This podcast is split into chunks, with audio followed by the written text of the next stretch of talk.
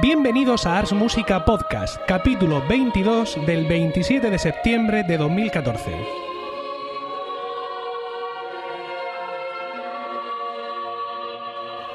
Muy buenas, mi nombre es Emilio Cano y esto es Ars Música Podcast, un programa sobre música antigua producido por Ars Música, un coro de cámara de Murcia, España, que me honro en dirigir y que está especializado en este tipo de música. Tras nuestro último capítulo en febrero, este parece ser el enésimo reboot del podcast. Siempre eh, planteamos mejores intenciones que hechos, pero esperamos sinceramente que esta vez sea distinto. Hoy es un día muy especial porque todos los compañeros hemos venido al albergue del Valle. Compañeros, hola. Hola. Incluidos niños, eh, aquí en Murcia para una jornada de convivencia, aunque creo que se dijo que no era una convivencia, eh, con la que celebramos nuestro vigésimo aniversario. Bueno, el primer tema que vamos a tratar hoy es el curso de música antigua de Daroca, Zaragoza, un curso que es parte esencial en la génesis de nuestro grupo.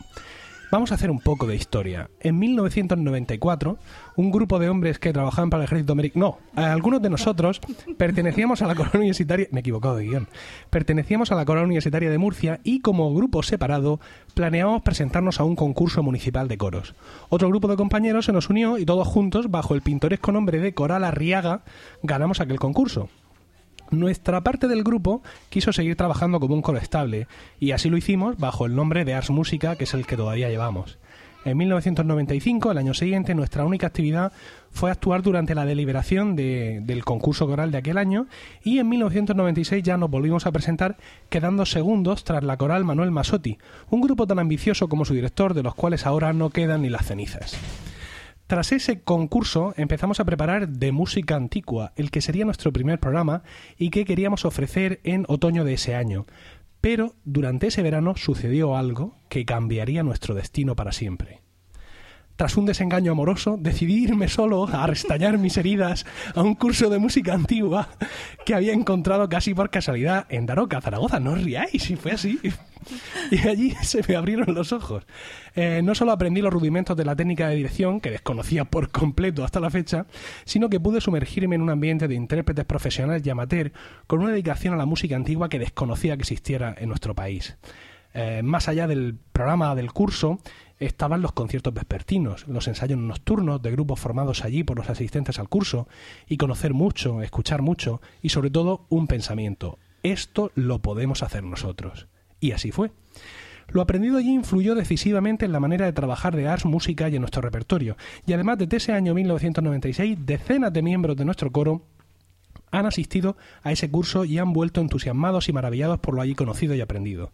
Veinte años después de nuestra fundación, nuestra capacidad de asombro y nuestra sed de aprendizaje afortunadamente no ha disminuido, y cada año algunos compañeros siguen acudiendo a Daroca para beber en sus fuentes música antigua en estado puro. En esta sección quiero presentaros tres testimonios. El primero es el de Paco y Nuria, barítono y soprano, marido y mujer, con más de 20 años de experiencia coral que acudieron a Daroca por primera vez este año. Para vosotros, buenas tardes, Paco y Nuria. Buenas tardes, Emilio. Buenas tardes. Eh, vuestro caso es un caso muy singular entre todos nosotros, ya que sois los primeros que eh, habéis ido a Daroca, pero no al principio de vuestra carrera musical, sino ya con un bagaje inmenso, con un número de mesías eh, brutales a las espaldas, pasiones, motetes infinitos, madrigales incontables, y quisiéramos conocer cómo, en, en gente tan experimentada como vosotros, cómo impacta este curso de música antigua de Daroca. Bueno, Nuria, te cedo la palabra. bueno, pues, en fin, puedo hablar por mí. Eh, supongo que para vosotros también fue una experiencia eh, indescriptible, pero en mi caso, pues, ¿no? bueno, pues eh, independientemente de que hayamos cantado mucho, que hayamos escuchado mucha música antigua, etcétera, eh, esto es que no tiene nada que ver. O sea, llegas allí, te, sumerges en ese mundo, eh, te olvidas de, todo lo demás y simplemente te dedicas a, a escuchar y a disfrutar música antigua. En este caso, este año Estuvimos además con repertorio que nos gusta mucho, Joscan, OKG, etcétera. Y, y bueno, en fin, Paco, explica, ahonda más en, en, la materia. Bueno, pues sí, esto es, es, la paradoja de ser un, de ser un debutante veterano eh, y de ir con un, con un bagaje en realidad de lo que has oído contar. ¿no? Y prácticamente todos nuestros compañeros de coro habían estado allí, algunos en muchas ocasiones. Y mm, pues uno llega ya con los mitos de Daroca en la cabeza, que, que básicamente son dos. Uno es el, eh, esta, esta dualidad entre vasco, negreiros y, y eh, ¿cómo se llamaba el otro señor? Eh, Martin Martin Smith. y eh, sobre bueno las cualidades de cada uno y, y la, y la manera de dirigir y de enfrentarse a- al coro y a los problemas. Y otro es sobre la magia de Daroca, que es algo que, que, que sobrevuela, está en el aire, y que se plasma en unos maravillosos ensayos a altas horas de la madrugada en una ermita. Y bueno, sobre eso, pues después de haberlo vivido allí, eh, yo creo que hay muchísimo que decir y mucho que opinar. Yo tengo mi opinión, pero de momento no la digo. Vamos a ver qué.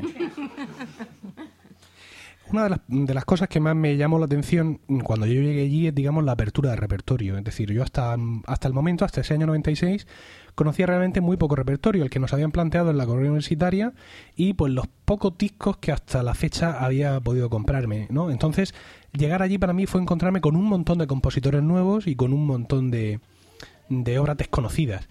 Para vosotros ese impacto, digamos, ya estaba reducido, porque ya en todos estos años lleváis mucho repertorio. Pero, mm, ¿qué hay distinto de cantar allí mm, realmente esas mismas piezas a cantarlas en, en vuestro coro en casa, por así decirlo? Bueno, aparte del marco incomparable, eh, es, a ver, eh, esta gente... eh, Son realmente buenos, no como nosotros. ¿no? son- en fin, no sé cómo decirlo sin... O la diferencia es que ellos no se estudian las obras y nosotros sí. ¿o no? A ver, eh, ¿qué te voy a contar de Vasco? Que Es un- una enciclopedia andante, un hombre que ama la música, que te explica desde el primer compás hasta el último el por qué haces esto, por qué haces lo otro, y, y al final es que te, te metes en la obra de una manera que, que es imposible no, no disfrutarla y no, y no aprender. Aparte de que es, las piezas que escogen, vamos, yo no sabría decir cuál me gustó menos, es que me, eran todas increíbles. Eh, Paco, una de las cuestiones que, que uno disfruta en Daroca es la compañía de cantantes nuevos. Es decir, eh, pues, tus compañeros del coro pueden ser muy buenos, muy fantásticos, pero mm, ya los conoces. Entonces el estar allí pues te permite conocer otros cantantes, ¿no? Y aprender de ellos y aprender de, de cómo lo hacen y un montón de cosas. ¿Ese impacto, digamos, de aprender del compañero, tú crees que está sobrevalorado o, o piensas que también es relevante? Bueno, yo a mí lo que me llamó la atención es que con ser el nivel de cantante mm, bastante alto, en general la gente controlaba la lectura a primera vista bastante y las voces eran en general buenas. Tampoco percibí una gran diferencia de nivel con respecto a mis compañeros de coro aquí en Murcia. Y la- luego, luego al- de nada, de nada. Eh, eh, yo creo que es más un tema, una cuestión de, de inmersión, ¿no? Del- de- te metes allí ocho horas al día a ensayar y cuando terminas más música y luego sales después de cenar más música y llega un momento que, el- que las vocalizaciones no te hacen falta porque el cuerpo está completamente resonando a cada paso que das y es todo mucho más fácil. Es, es eso, la idea es esa, que, que estás cantando continuamente y llega un momento que lo automatizas todo y es mucho más fácil. Bueno, tenemos un segundo testimonio que, que compartir con vosotros y este es el de Rosa García Villalba. Rosa es una cantante que comenzó su, su andadura como cantante directamente eh, con nosotros. En el año Rosa, Mm, 2000, 2009, puede Do- ser. puede ser 2009, en fin. Eh, eh, Fechas y- inciertas. Efectivamente. Y ella acudió eh, por primera vez a Daroca, ¿cuándo? Hace Pues un par de este años. es mi tercer Daroca. Este es tu tercer Daroca, estupendo. Es decir, que fuiste en 2011 por primera vez, dos años después de empezar a cantar, básicamente. 2012. 2012. Ah, efectivamente, 2012. Entonces, claro, el impacto en ti es distinto, porque estos son estos son vaquillas toreadas, ¿no? Quiero decir, eh, Paco y Nuria llevan mucha experiencia, mucho bagaje, pero tú prácticamente em, empiezas a cantar con nosotros, descubres un, un mundo mm, espectacular de sonoridades que hasta ese momento solo podías soñar y, de pronto un verano te ves allí en, en Daroca subiendo cuestas mm, con los glúteos endurecidos a niveles insospechados y eh, con unas experiencias completamente nuevas. ¿Cuál es tu punto de vista de la, la novata novata, por así decirlo, que llega a Daroca? Hombre, la novata novata que llega a Daroca y más eh, la novata novata que llega a Daroca, y además especialmente yo, que no soy músico, eh, el primer Daroca es duro. El primer Daroca es duro, pero igual que es duro, es mm, algo realmente satisfactorio, ¿no? Y que te invita a seguir trabajando. Eh, Martin Smith y Vasco Negreiros eh, son dos profesionales de la música totalmente distintos. Cada uno te aporta eh, algo muy diferente. A mí en particular, a mí en particular la figura de Martin Smith, para el cantante que no es profesional, me parece que es como docente y además amante de la música antigua, no sé, el paradigma ¿no? del buen docente. Eh, Vasco de Negreiros he sabido apreciar, apreciarlo más este tercer Daroca. Con el tiempo, ¿no? Sí, con el tiempo se le coge cariño. No, es, es una persona que tiene, como ha dicho Nuria, es una biblioteca musical andante. Y, y bueno, pues la verdad es una experiencia que, que, para mí es como la cita obligada de cada verano desde hace tres años y que recomiendo a todo cantante cuando volviste a, los ensayos de la música después de haber ido a Daroca por primera vez, ¿te notabas distinta? ¿Eres en plan como ahora comparto ese secreto con vosotros? Ahora yo también he recibido, digamos, ese, ese empujón hacia arriba de, calidad o de, o de, yo sé, o de tablas que, vosotros ya tenéis? Bueno, es el, sobre todo más que el empujón de, de calidad o de tablas, desde luego el estar, como hablaban, ¿no? Una semana eh, desde que te levantas hasta que te acuestas y además el tiempo que pasas en la cama es escaso, eh, cantando y eh, continuamente enfrentándote a, piezas nuevas y que tienen una cierta dificultad, pues hace que al menos tengas ya un entrenamiento vocal y, musical y que enfrentarte a nuevas obras sea más sencillo. En ese sentido, sí, quizá hay una cierta parte de, de experiencia que es más que un curso estudiando, ¿no? Es un trabajo de muchas horas en una sola semana. Pero bueno, también es cierto que hablaban del efecto Daroca, ¿no? Yo creo que la acústica de, de todas las iglesias de, de, Daroca ayuda mucho a que esto sea así y cuando sales de la burbuja de Daroca y vuelves a la realidad de, de tu cuarto, eh, no sientes que seas el cantante que creías que eras en Daroca. Pero, pero bueno, sí, sí que en cierta medida eh, hay un, una cierta luz, ¿no? De, de que sí, de que sí se evoluciona y sí, sí, se aprende, sí se puede aprender en una semana algo de, sobre todo quizá de interpretación, creo yo. Bueno, Rosa, aparte de girar continuamente la boca respecto del micrófono, eh, aparte de eso... Que no puedo dejar de mirarte, Emilio. Dios mío. Aparte de eso... Me subyuga la belleza. No me miras durante los conciertos, me vas a mirar ahora. Eh, Rosa es mezzosoprano que canta en la cuerda de contraltos y la cuerda de contraltos eh, históricamente es una de las que más sufre en Daroca porque es una voz que por el motivo que sea pues no acumula los suficientes cantantes o quizás suficientemente mm, diestros y, bueno, en los años que yo he ido ha sido una cuerda que ha, que ha sufrido. Eh, ¿Ha seguido siendo así los últimos años que tú has ido? Es especialmente duro. Eh, en Daroca se sigue una dinámica, bueno, porque una cosa que no han comentado y que para mí sí que es algo muy interesante, especialmente interesante del curso de Daroca, es que cuando tú vas al curso eh, de canto coral, a la vez eres el coro del curso de dirección. Entonces estás viendo como los directores que están aprendiendo eh, pues cómo se enfrentan a las obras, las dificultades que ellos enfrentan. Y es especialmente duro esa parte del ensayo porque se desdobla el coro en dos coros y ahí he llegado a estar cantando sola. Eh, y sí, es, duro ser contralto en Daroca. Eh, ¿Has podido encontrar, digamos, un repertorio en Daroca donde tu línea Mm, brille excepcionalmente o no hay nadie en este mundo que en ese sentido te y demás que tu director que soy yo? Siendo esto una, una pregunta, digamos, objetiva. La respuesta, la respuesta sí, claro. No, en Daroca la verdad es que este año he disfrutado muchísimo porque precisamente gracias al repertorio que había elegido el director de las músicas este año, que hemos disfrutado de una misa de Ockenheim, eh, precisamente hemos trabajado también Ockenheim y uno de los momentos mágicos para mí fue cuando al final de, del Ave María de Guggenheim que hemos cantado eh, con dirección de Vasco Negreiros, eh, comentó algo que fue que el último acorde de, de, esa, de esa pieza era el mismo que el último acorde de la deploración a la muerte de Ockenheim, de Oscan. Y la obra precisamente de la deploración de la muerte de, de Ockenheim de Joscan fue una obra que nos hiciste llegar cuando preparábamos el programa y con un texto y que muchas veces Laura, eh, compañera de cuerda contralto y yo hemos comentado que teníamos que montar.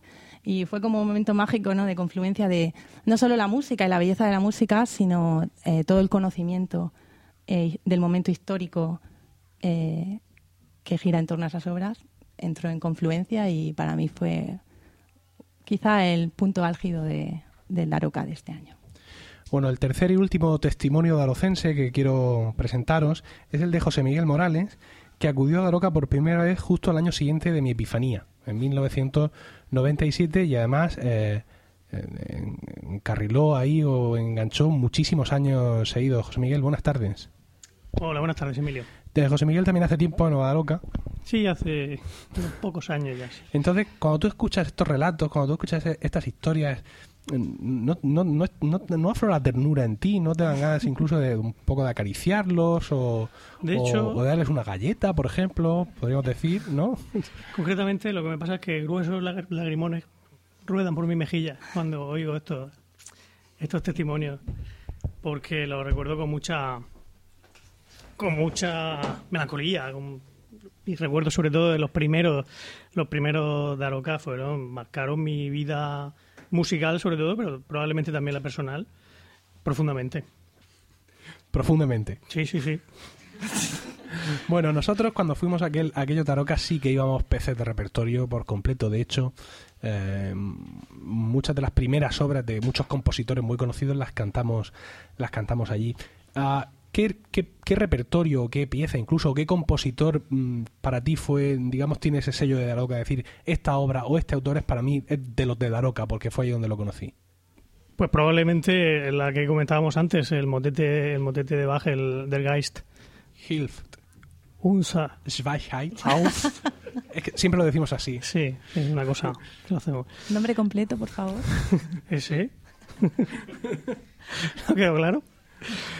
Sí, porque fue, es, fue ¿qué, qué fue? El, cuando fuimos todos. Sí, efectivamente, ese año fuimos eh, casi todos los miembros mm, vigentes de la música, fuimos a Daroca y entonces los profesores programaron este motete que mencionó José Miguel a doble coro y como también iba un coro de Sevilla, pues mm, querían que cada coro ensayáramos uno de los coros, pero al final nosotros hicimos lo que nos dio la gana, Eso nada. que fue lo mejor, que fue todos los que íbamos, digamos, aprendernos las ocho voces, ¿no?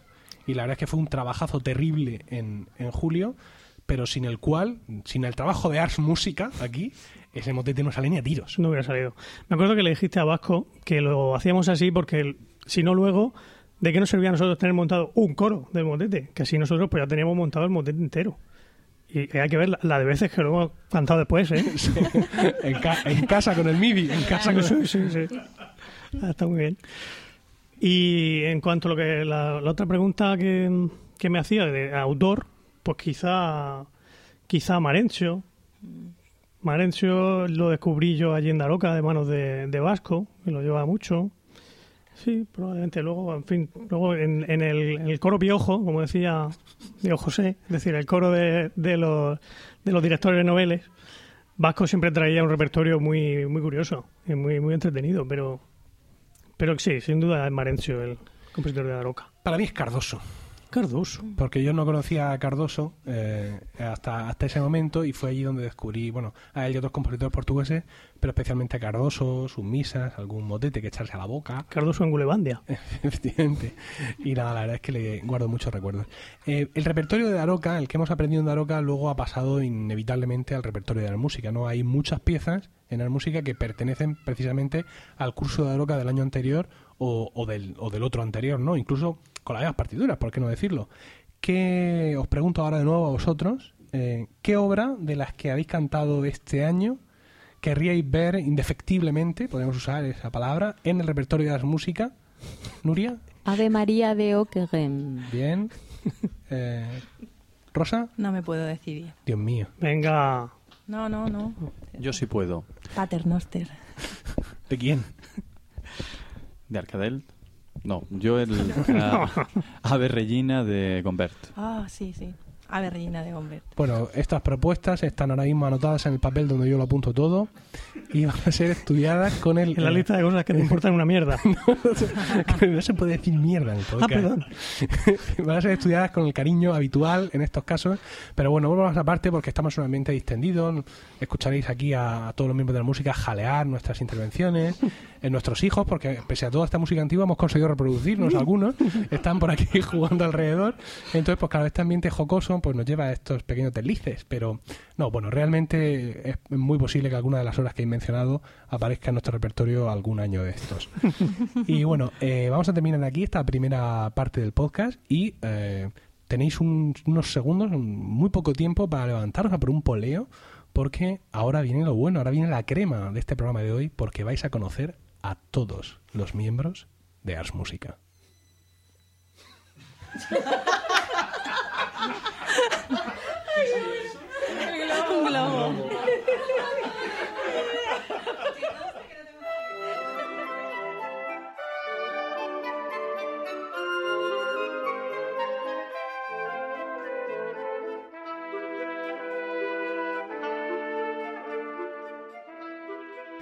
Seguimos con Ars Música, el podcast 22 que os digo que tiene un tono especialmente desenfadado al estar todos aquí en el albergue del Valle de Murcia celebrando el vigésimo aniversario. Es una fiesta, una fiesta privada para los miembros de Ars Música, sus parejas, sus hijos, pero dentro de todo este cotolengo que tenemos aquí tenemos también a algunos ex miembros de Ars Música, cantantes que ya no, no están con nosotros, pero que están aquí por circunstancias personales y son los primeros a los que quiero que conozcáis.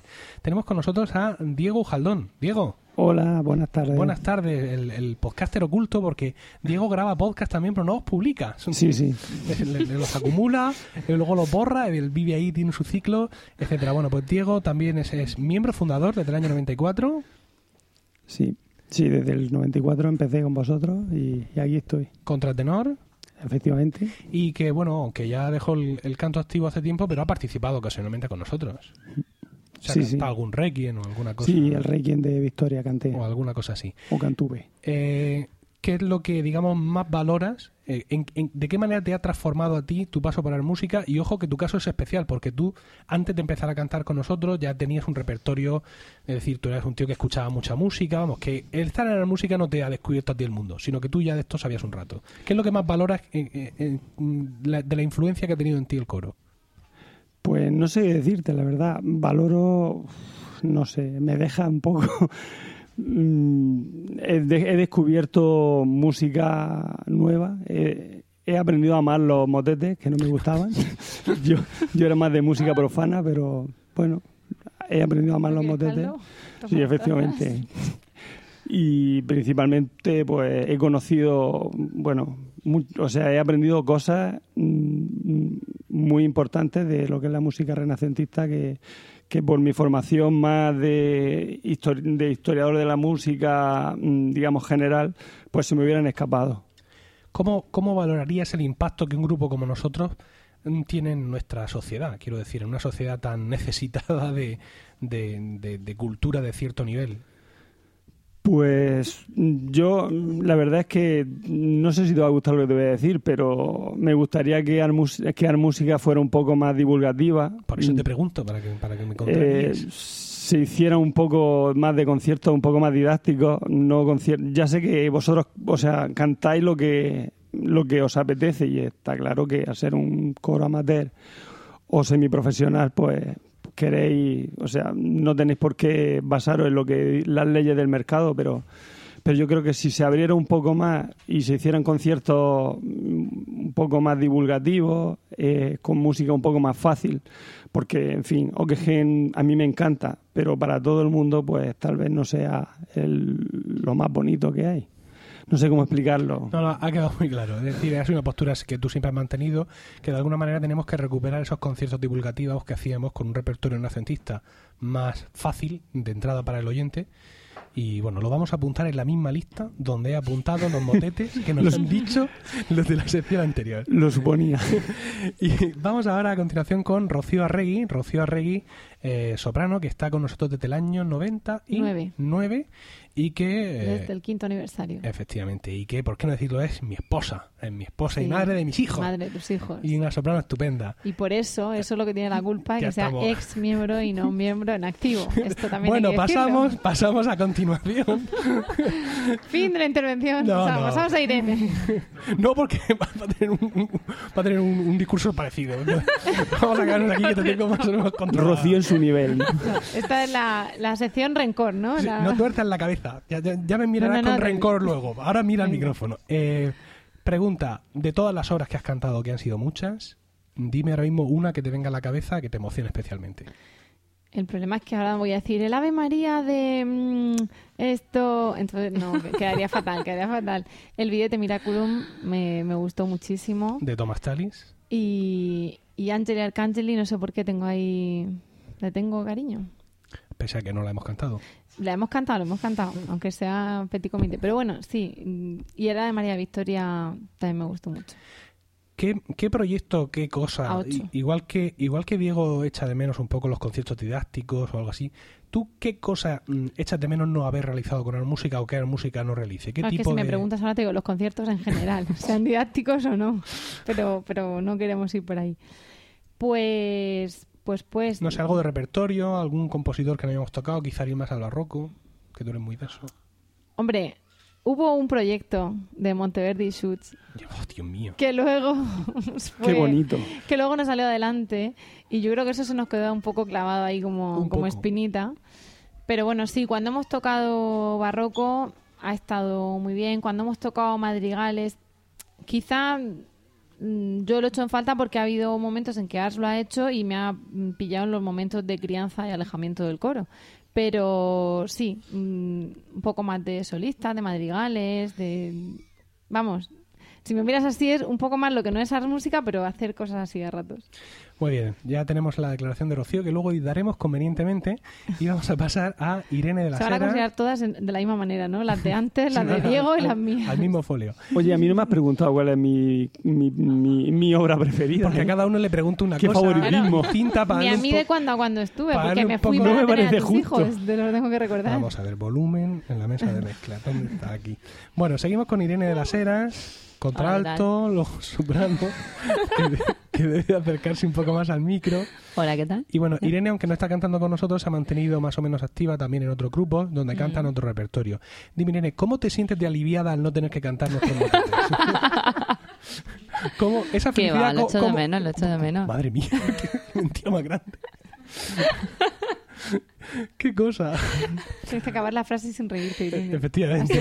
El, el oyente quizás se lo El oyente cree. quizás se lo crea. No, en serio. Lo echo de menos porque, porque es que, bueno, como eh, yo ya es que no, no hago nada de música antigua. Entonces lo echo de menos, claro que sí. Hay, eh, al igual que Diego odia profundamente los motetes, ¿tú te, te cantas más por la música profana o a ti con que esté escrito en notas? Yo madrigales, eso, vamos, Madre mía, eso lo tengo yo clavado. no he ¿Ves? cantado madrigales. qué jauría.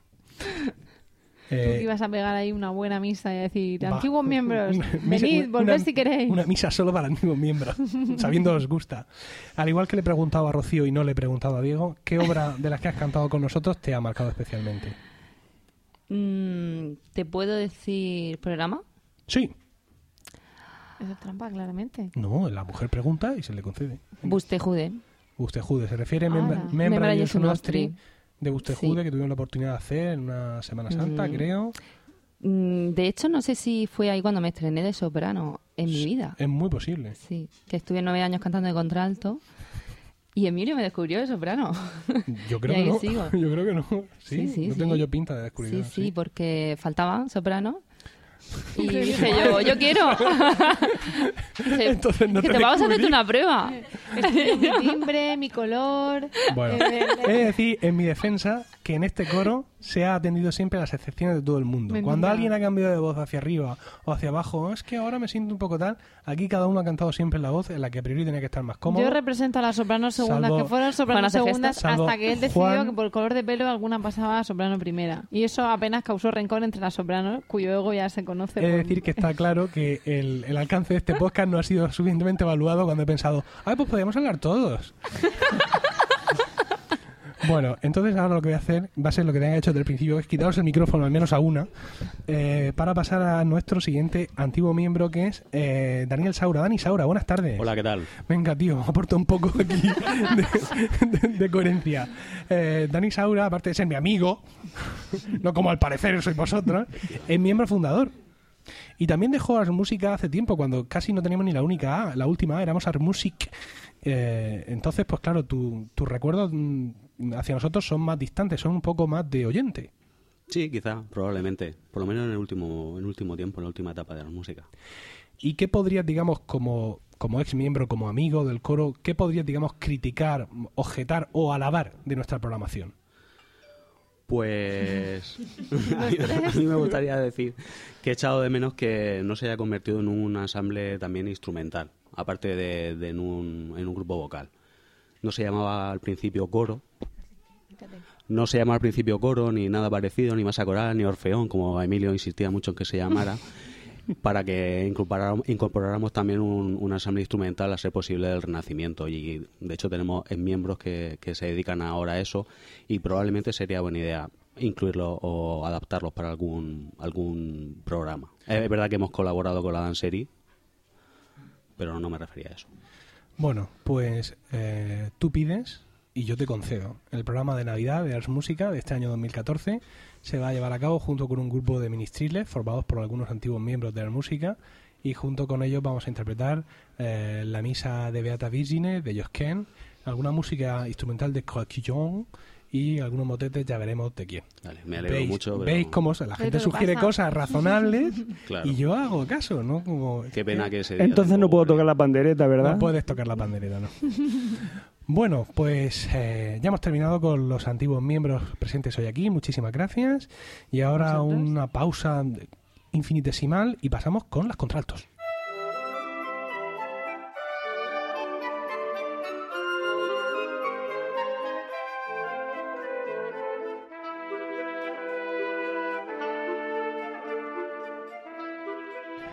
Seguimos aquí en el albergue del Valle de Murcia y vamos ahora a hablar con nuestra cuerda de altos, o al menos con el 75% de ellas, porque son cuatro y Aurora no ha podido venir hoy.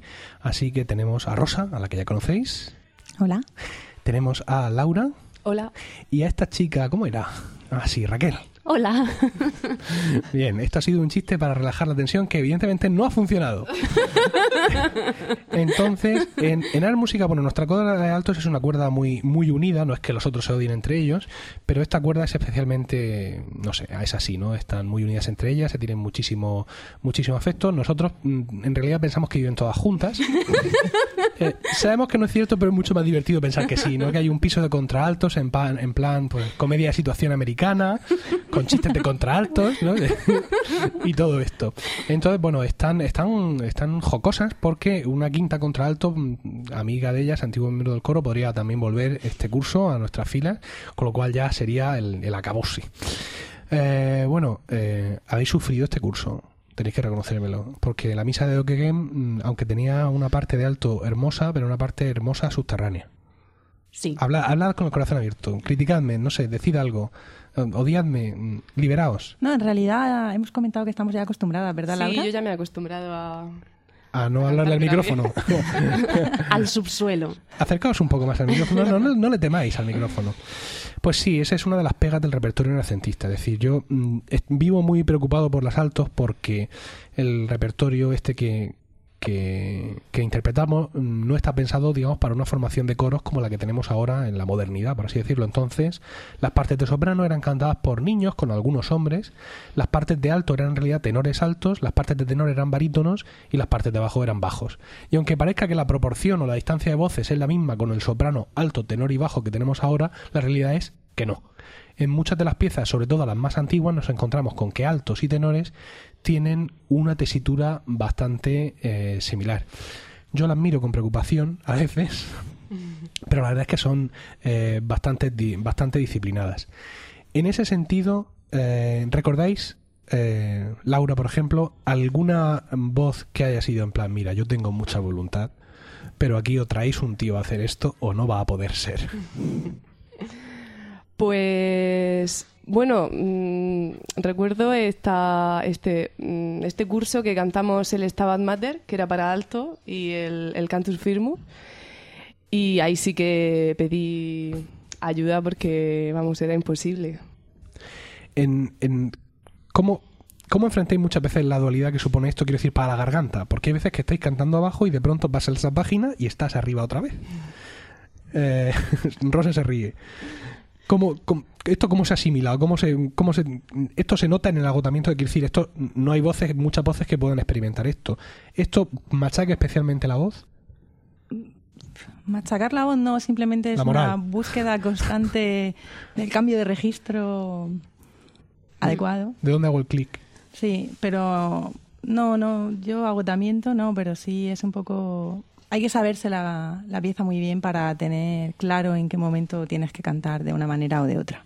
Pero al final, bueno, los oyentes son los que dirán si lo conseguimos con éxito o no.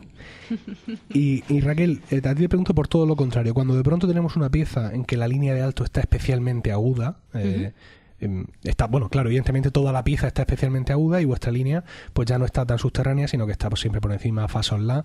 ¿Tú en concreto por tu registro la disfrutas especialmente o tú eres una mercenaria de la música y a ti lo que te pongan? A mí lo que me pongan, pero yo soy fan, yo soy fan de los graves. La verdad que cuando tú dices esto está muy grave, yo digo, yo estoy en la gloria. Mi, mi tendencia es a cantar siempre por debajo del pentagrama, ahí es cuando yo digo, aquí estoy yo en todo lo mío. Entonces, lo que más me cuesta son los saltos. Eso sí que es verdad. Entonces hay ya no más trabajo vocal, sino trabajo mental. Es preparar antes mentalmente lo que el salto que voy a tener que dar para no quedar mm, me baja y eso es lo que más me cuesta a mí. Pero si canto por arriba, perfecto, y por abajo también. Es el cambio de registro es el, el más difícil. Y en la música antigua es bastante común. Resulta irónico que digas que tú en el subsuelo es donde te encuentras más cómoda, Sí. porque tú también, por motivos que desconozco, eh, participas en grupos que cantan musicales y otro Sí. tipo de música moderna, donde incluso tienes a veces tú papeles protagonistas donde estás realmente en una tesitura de mezzo. Sí, Y además, eh, sola e inmunda, en el escenario. sí, sí, sí, pero me siento comodísima cantando de alto 2, por ejemplo. Y sí, Alto dos. alto Estoy 2 tomando o nota. lo que me pongan. sí, pero yo soy más de graves. Me gusta más. Muy bien. Eh, una pregunta a, a las tres. Eh, ¿Cómo, mm, aunque sois, digamos, relativamente nuevas, podríamos decir, porque lleváis unos cinco años, puede ser, Sí, cuatro o cinco sí. años con nosotros, pero habéis mm, pasado por varias fases de repertorio. Eh, esta fase que estamos pasando ahora de música franco-flamenca, un poco más antigua, ¿qué os parece con nuestro, comparado con nuestro repertorio habitual, digamos clásico de la música de Victoria, Guerrero y Morales non-stop? ¿Estáis disfrutando mucho esto o es en plan, está muy bien pero no lo traigas más?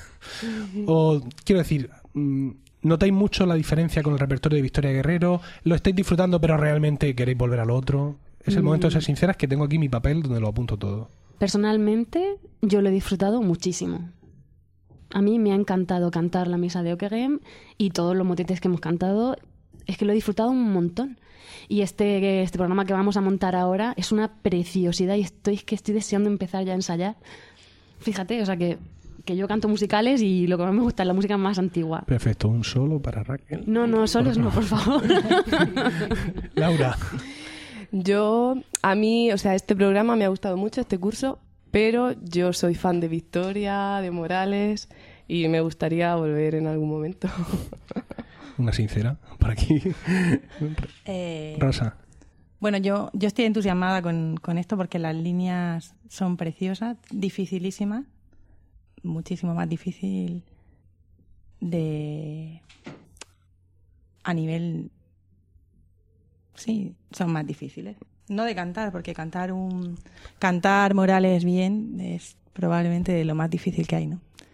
Pero, pero sí, a mí me gusta mucho la sensación cuando finalmente se monta, o sea, estar pensando tu línea es sin sentido y de repente cuando finalmente nos juntamos por fin en uno de los escasos ensayos No, no porque ensayemos poco, sino porque están muy separados. separados en el tiempo y cuando finalmente cantamos todos juntos y se produce esa confluencia de todos los cantantes en esa nota, todo cobra sentido. Y esa línea que parecía que, que no tenía, que no iba a ninguna parte, eh, a mí esa sensación, bueno, en el fondo es lo que hablaba nuestro gran amigo Luis Vilamayo, de la polifonía, que creo que quizá eso es lo único de, que es lo que me quedo de, de la experiencia de cantar con Luis, la experiencia de la polifonía, de que tu línea no tiene sentido hasta que no estás con, con Ars Música. Bueno, pues eh, que sepáis que pienso mucho en vosotras y que la elección de la misa de Beta Virgine ha venido mm, dada en gran parte por buscar una misa de Josquén, la misa de Josquén en la que pudierais estar lo más cómodas posible. Lo sabemos y te lo agradecemos. Es una, además es una misa que está compuesta en distintas épocas de la vida de Josquén, con lo cual hay una parte, alguna parte en claves bajas, otra parte en claves agudas, y de verdad he hecho lo humanamente posible para que disfrutarais y bueno, espero que, que así lo hagáis. Y mañana en nuestro primer ensayo de la temporada. Tendréis, tendréis lo que os merecéis. Sí, gracias. Bueno, pues nada, otra pausa muy breve y vamos con las sopranos.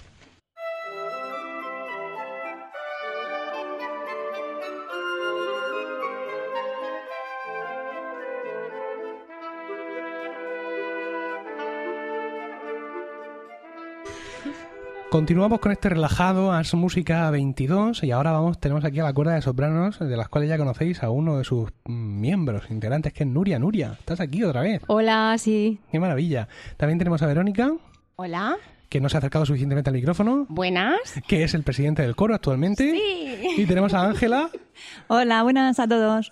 muy bien, ha aguantado la risa. Y Que soy vicepresidenta. estupendo. Y tenemos aquí también a Adela. Adela, hola.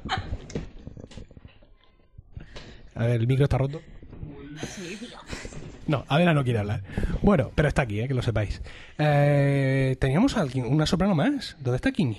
¿Quién se ha tenido que ir? Ah, bueno, Kini es nuestra última, so- nuestro último miembro. Lleva con nosotros aproximadamente unas cuatro horas siendo miembro de las música y lo primero que se ha encontrado es toda esta movida. Bueno, y Diana, perdona, eh, y no, no, pero es que no hay... Perdona. Iba a mencionar la hora. Es decir, somos seis, tenemos seis sopranos, las cuatro que tenemos aquí, y Diana y, y Kini. Bueno, la cuerda de sopranos es una de las que últimamente la música ha sufrido más vaivenes. Hemos tenido muchas entradas y salidas, muchos cambios, tú a la primera, tú a la segunda, tú la cantas en medio, tú mira, no cantes, eh, y todas estas cosas.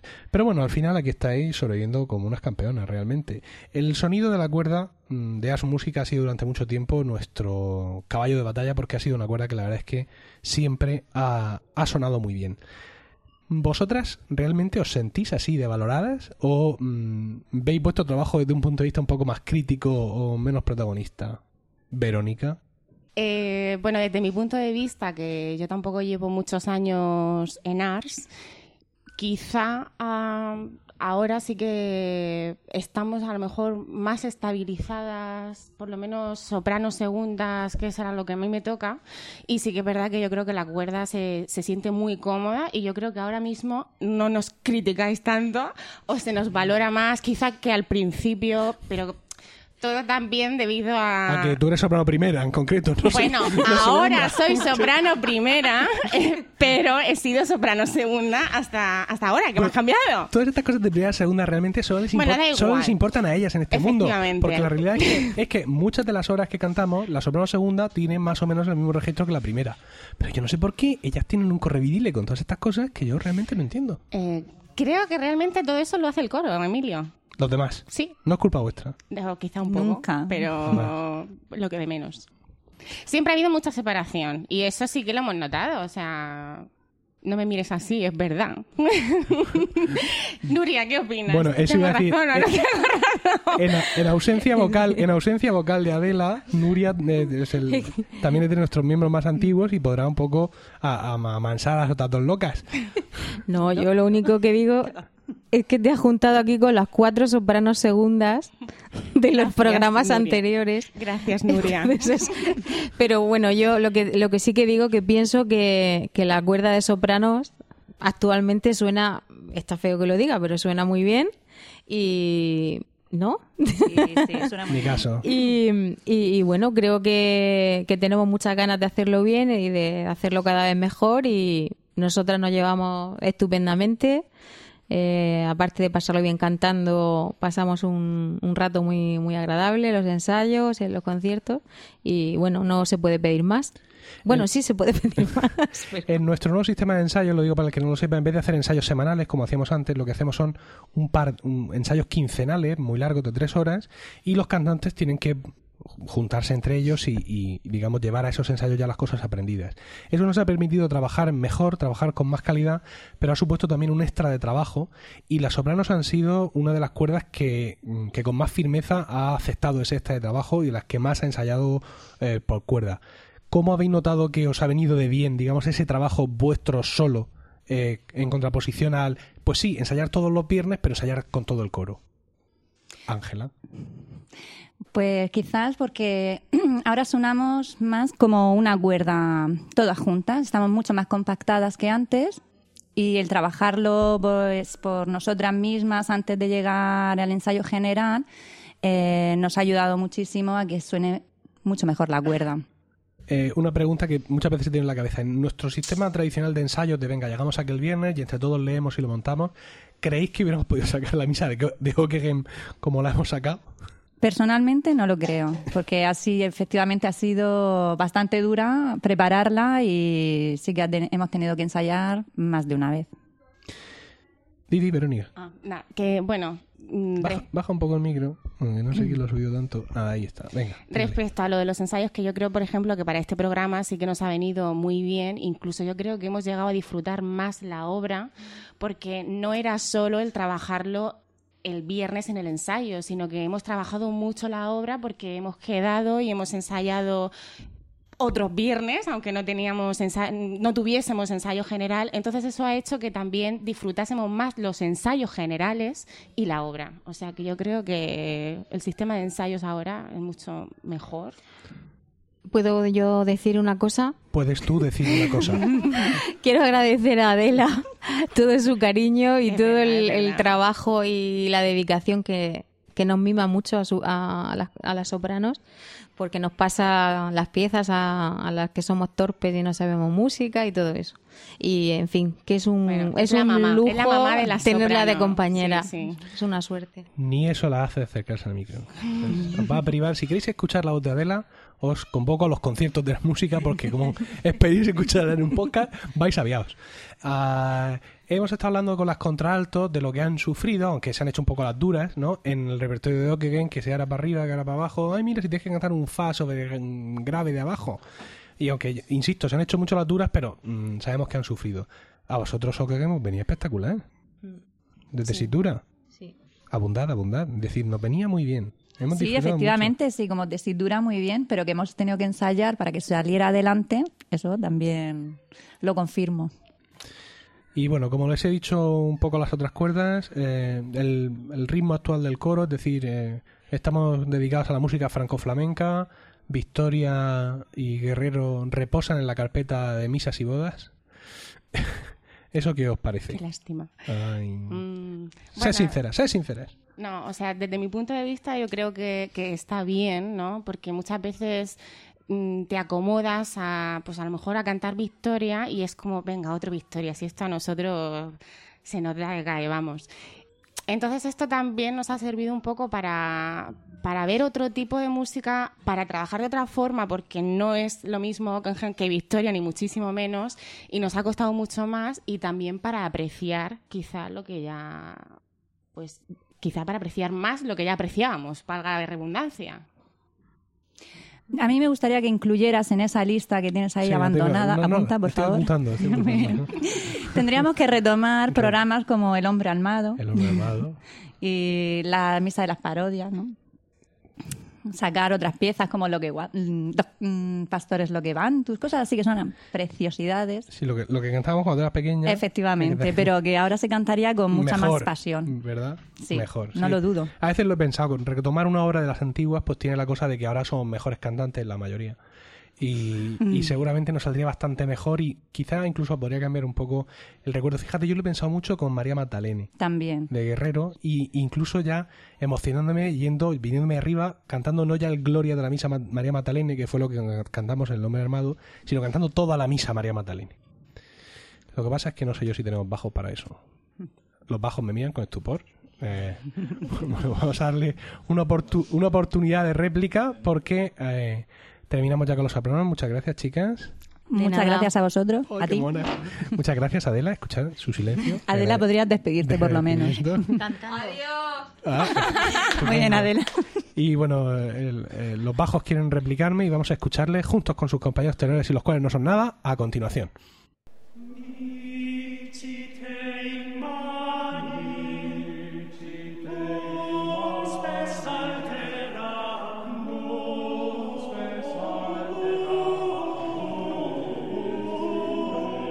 Continuamos ya en la última parte de, de este podcast y juntamos aquí a las cuerdas de tenores y bajos. No porque sean pocos, que tampoco son muchos, sino porque hoy han venido pocos. Tenemos eh, como tenores a quien ya conocéis, José Miguel. Hola. Y Alfonso.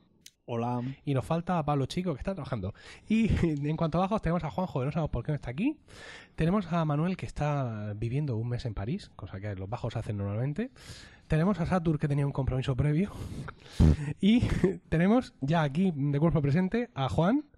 Hola, muy buenas. Juan. De nuevo a todos. Voy a, a- a quitar la ganancia de tu micrófono. Hola, muy buenas. ¿Qué tal a todos? Y también habéis escuchado a Paco. Hola. Bueno, antes de comenzar con el- la conversación con esta gente, quiero quedar, que quede claro que yo no siento absolutamente ningún favoritismo por la mejor cuerda del coro que son los tenores y que los quiero a todos los tenores eh, por igual.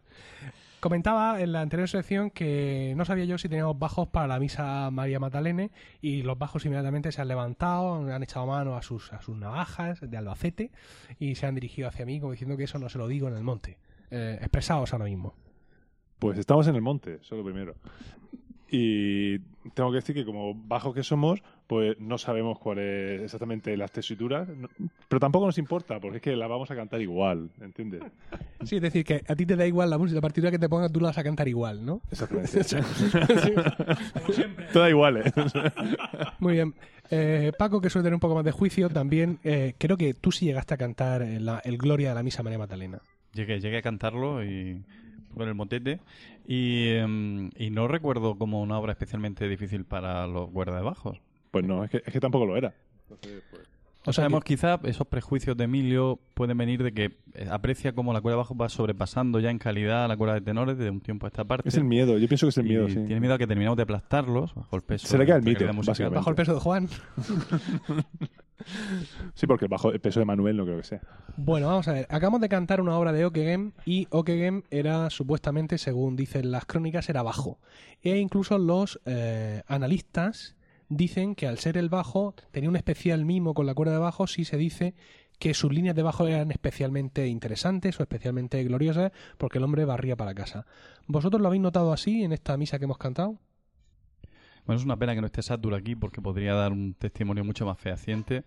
Eh, yo sí he percibido un especial cuidado de la línea de bajos y un protagonismo mayor que en otras obras, aunque quizás me falta el conocimiento de, la música de la época como para saber si es algo específico del, del autor o es algo más general. Yo la verdad es que sí lo he notado. He notado una línea más. Yo he notado algo así como si tuviera. Me recordaba un poco a la música de habaneras en las que el bajo tenía.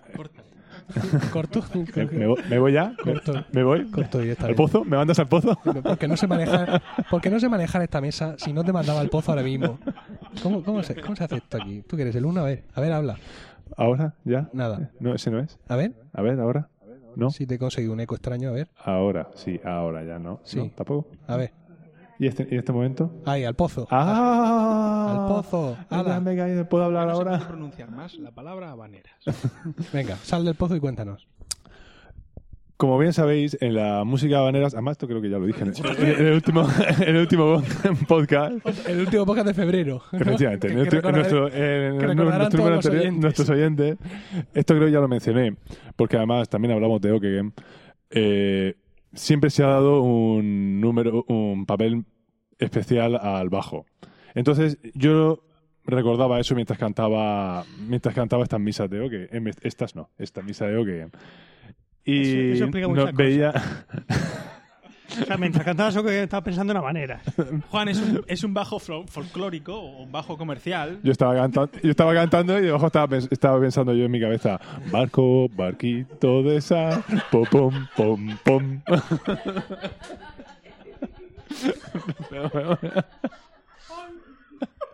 Bueno, acaba de entrar la esposa de Juan y esperemos que se, que se- se comporte a partir de ahora un poco más.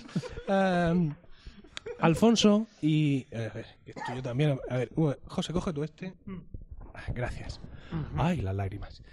Ah, Alfonso y José Miguel no solo son dos grandísimos tenores, sino que son dos de mis mejores amigos y eh, los dos antiguos, los miembros, los dos miembros más antiguos de, de Ars Música en, en- en ejercicio. Todo esto dicho con los números, ¿eh? sin ningún tipo de subjetividad ni ningún tipo de, de pasión por ellos. Es decir, ellos han visto prácticamente todo lo que ha pasado en el coro, sobre todo Alfonso, que es el, el- junto con Adela, el único cantante que tras entrar a la música nunca se ha ido, por así nunca ha tenido ningún descanso, ningún momento de tal. Yo pensaba que también y me iba a hacer una foto con ellos y me han echado patadas, porque aquí las bajas por paternidad se castigan, al parecer. Entonces, pues claro, han visto, han visto mucho. Y ellos, más que nadie, pueden responder a una pregunta que primero va a responder Alfonso en concreto. De todos los programas que hemos hecho, ¿cuál es el que más te gusta o incluso el que te parece más lógico y más sensato? Y más coherente. Y más coherente. El hombre armado. El hombre armado. El hombre armado. Sí, ese es el programa que yo recuerdo con más, con más cariño. El que Y montamos con, y con algo, lo recuerdas con cariño, con algo de lejanía al micrófono. con lejanía al micrófono y al, y al tiempo también. Venga. Hace ya, hace ya, ¿cuánto? 15 años. Porque era el quinto aniversario, me parece, recordar. Qué, vejez nos asola. Entonces Sí, hace, sí. 15, hace 15 años de ello. Fue después del quinto aniversario. Tan- Sí. El del quinto aniversario fue el programa quinto aniversario. Ah, efectivamente. y luego también recuerdo con mucho cariño pues el, el- el- el programa que montamos con David Skinner, también me pareció muy, muy apasionante. Desolata es. Y, y El- bueno, que en se llama- realidad se llama el todos. programa así, quiero decir que- En realidad todos. eh, todos los que hemos ido montando, ¿eh? No, no, no desprecio ninguno. Salvo, salvo, Bueno, salvo Robledo, aquel que cantamos que era todo el rato igual. Eh, todo lo demás eh, ha sido fascinante. Bien. José Miguel, ¿tú crees que el mejor programa de Ars Música es el próximo programa que va a cantar Ars Música? Siempre el próximo. Por supuesto. Siempre, siempre, siempre es así, siempre lo será.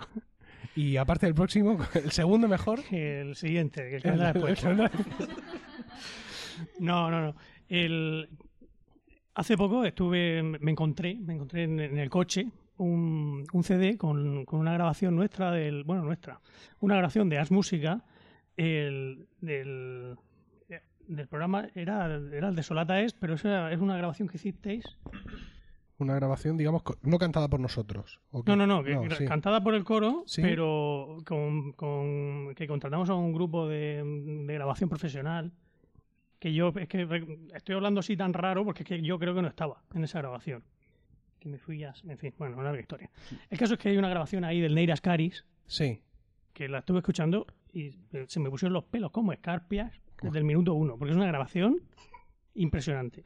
Pelos como escarpias, pues si hay algún oyente eh, que, no, que no es de Murcia, que puede haber alguno, incluso de otras partes eh, hispanohablantes, eh, los pelos de punta, es muy emocionado. ¿Qué? Una escarpia es una callata, eso que se usa para poner Bien, perfecto. cuadros en las paredes. Sí, la verdad es que sí, es que ese Neiras Caris ha sido una de las obras que, que más, que más hemos disfrutado y hace poco os pregunté a, a todos los cantantes que por correo electrónico me dijerais cuáles eran las piezas que más os habían gustado de todas las que habéis cantado. Y se formó una lista curiosa que no apunté en el papel que yo uso para apuntar las cosas, sino en, en Evernote. Y algún día trabajaremos sobre eso porque resulta muy llamativo ver eh, cuáles han sido vuestras obras favoritas y cómo y realmente el buen gusto que tenéis, que es, es espectacular. Eh, una pregunta también a los tenores, y es que, bueno, hasta ahora mm, vuestra cuerda ha sido una cuerda populada, ha sido una cuerda brillante, y hace, eh, de cara al curso pasado, pues perdimos algunos de nuestros miembros más notables. Y bueno, pues aquí estáis vosotros dos defendiendo el pabellón junto con Pablo Chico, que es un antiguo miembro que cantó con nosotros hace, hace tiempo, precisamente en El Hombre Armado, y ahora ha, ha vuelto a cantar con nosotros. Decirle a vuestros compañeros la que se están perdiendo. La misaza de lo que, que hemos cantado y lo que se han perdido por cantar. Estamos O, cantando. o decirle que los echamos mucho de menos, lo que veáis. No, en realidad yo creo que yo disfrutaría mucho porque estamos cantando una, una música muy diferente a la que hemos cantado hasta ahora, eh, con unas sonoridades muy, muy peculiares, en la cual los tenores disfrutamos mucho porque tenemos, tenemos unas líneas muy interesantes. Y bueno, yo estoy seguro que ellos eh, disfrutarían mucho cantando este tipo de, música. Eh, Paco, que nos acompaña aquí, está en la cuerda de bajos, pero él en su condición de barítono, en algunos momentos de su vida, al poco de cambiar la voz, estuvo cantando también en la cuerda de, de tenores. O sea, había cambiado la voz hacía unos 10 años y, bueno, pues le sobrevino ahí. Eh, en esa experiencia tuya de cantar polifonía recentista eh, como tenor Pero y, Cambió la voz, pero le continúa los callos, ¿eh? Y como bajo, esto es un compañero de cuerda, señores. En esta experiencia de cantar polifonía recentista como tenor y como bajo, te cambia mucho el punto de vista. Y te lo digo de mi experiencia personal porque la primera vez que yo canté de, de alto una voz que, una, una obra que ya había cantado de tenor, para mí fue como, ¿sabes? Como ver, como ver en tecnicolor. No es que ser tenor es ver en blanco y negro, pero quiero decir, lo que es el cambio de voz, cantar otra voz distinta a la que tú cantas, para mí fue eh, espectacular y no sé si tú has vivido esa misma sensación. Bueno, yo no sé si debo contestar esta pregunta porque al fin y al cabo estoy eh, bueno destinado a seguir cantando como bajo muchos años y muy contento de que eso sea así.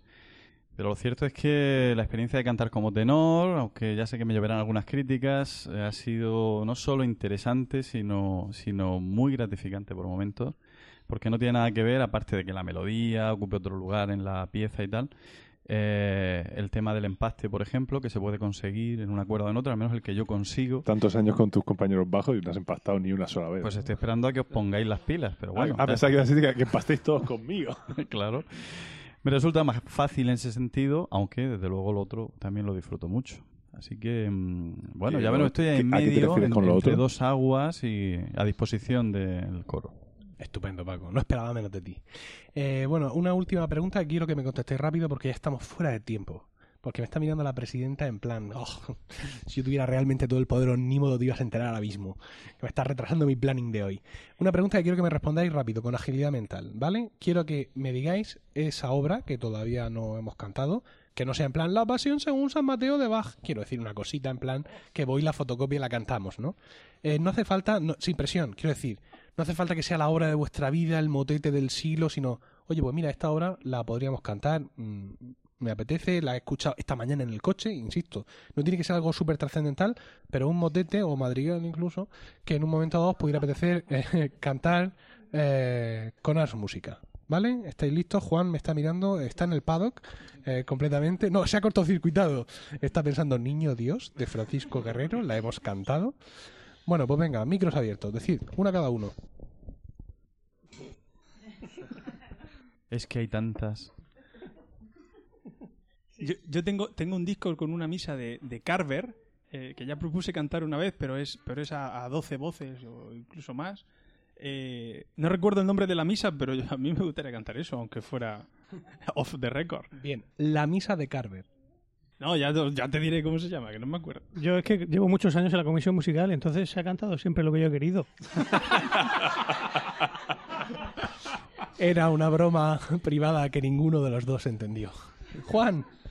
Yo, como ya dije en nuestro pasado podcast, eh, insisto, eh, supongo Una tú- manera. ¿qué? ¿Qué? Una manera. Torrevieja, mi am- No. Yo, el motete Jesus meine Freude, de Bach. Y yo me encantaría cantar la misa pangelingua de Josh Kahn.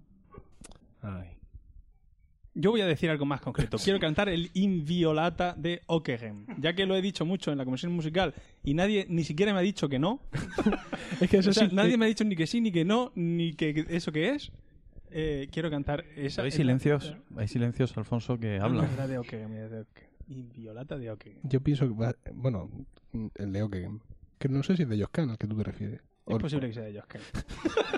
Bueno, eh, Sí, eso explica muchas cosas. visi- visitaríamos creo que se llama Dum pero seguro. eh, de Fernando de las Infantas, entonces, que que son 100 años casi después. Bueno, esto vamos a hablar un poco más despacio antes de apuntarlo en mi lista de las cosas, donde yo apunto las cosas. Y con estos testimonios estremecedores eh, y conmovedores hemos llegado ya al final del podcast de hoy. Muchísimas gracias por el tiempo que habéis dedicado a escucharnos y esperamos de corazón que os haya resultado entretenido y quizá de utilidad. Podéis contactar con nosotros mediante nuestra web arsmusica.com. Ojo, que no ponemos una U, ponemos una V porque somos así listos. Esto nos ha hecho casi invisibles en Internet durante mucho tiempo. Así que también podéis escribirnos un correo electrónico a arsmusica.arsmusica.com pues con la misma cosa de una V en lugar de una U, no preguntéis por qué. También estamos en facebook.com barra arsmusica con la susodicha V y en Twitter como arroba arsmusica. Si queréis compartir este podcast con más gente, podéis decirles que nos escuchen en nuestra página web o nos busquen en Spreaker o en iTunes, donde esperamos vuestros comentarios y estrellas miles. Y también podéis encontrarnos en podcasts.emilcar.es, que es la red de podcast a la que pertenecemos. Eso es todo. Nos despedimos hasta el próximo programa, que esperamos que sea pronto. Y hasta entonces, escuchad muchos motetes. Un saludo. Vas a poner, sintonía.